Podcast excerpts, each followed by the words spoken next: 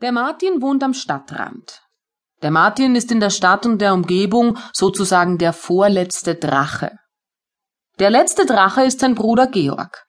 Der ist immerhin 128 Jahre jünger als der Martin. Sicher, Martin ist ein blöder Name für einen Drachen. Noch dazu für einen Drachen, der in zwei Wochen 500 wird. Aber 500 Jahre, das ist bekanntlich kein Alter für einen Drachen. Außerdem hat der Vater von Martin schon Martin geheißen und der Großvater auch. Der Martin hat sich seinen Namen nicht aussuchen können. Über den Martin gibt es nicht besonders viel zu sagen. Er ist fast vier Meter lang und hat braune Augen.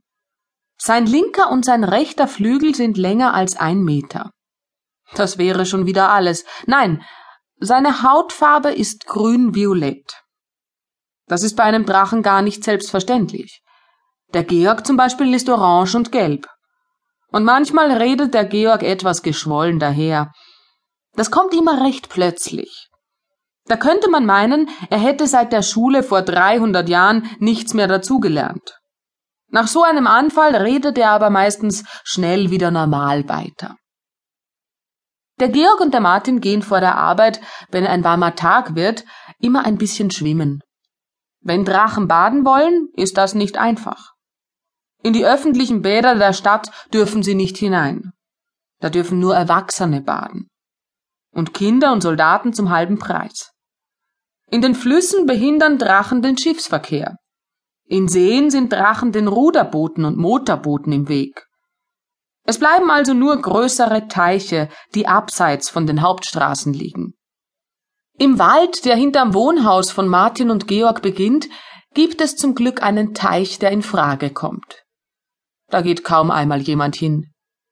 Gleich neben dem Teich ist eine Lichtung. Da kann man sich in die Morgensonne legen.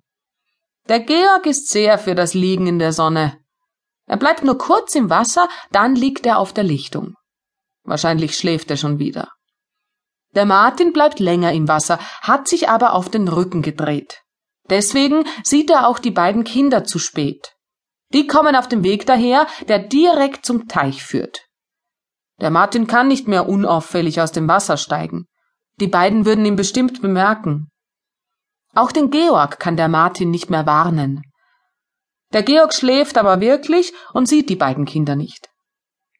Der Martin taucht, dreht sich unter Wasser wieder auf den Bauch und schaut nur mit den Augen aus dem Wasser. Jetzt sieht er die beiden genau. Ein Mädchen und ein Bub. Das braunhaarige, nicht sehr große Mädchen wirft kleine Steine ins Wasser. Der Bub fängt ebenfalls mit kleinen Steinen an. Dann schleppt er immer größere Steine zum Ufer. Wahrscheinlich muss er dem Mädchen beweisen, dass er besonders stark ist. Angeber, denkt der Martin. Einer der größeren Steine trifft den Martin auf dem Rücken. Der Martin nimmt sich zusammen und gibt keinen Laut von sich. Gleich darauf trifft ihn ein zweiter Stein am Kopf.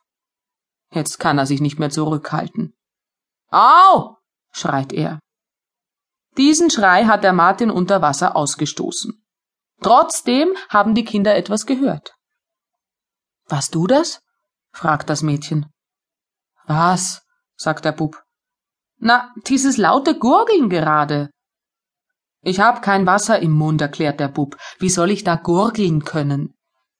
Jetzt hat das Mädchen den Drachen im Teich entdeckt.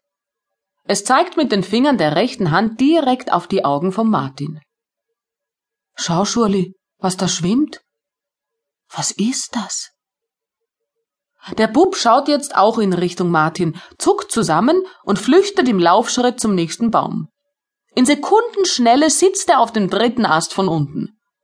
Dann erklärt er mit schon wieder sicherer Stimme Ein Krokodil ist das. Das sieht ja ein Blinder. Depp, denkt der Martin, der seit acht Minuten die Luft anhält.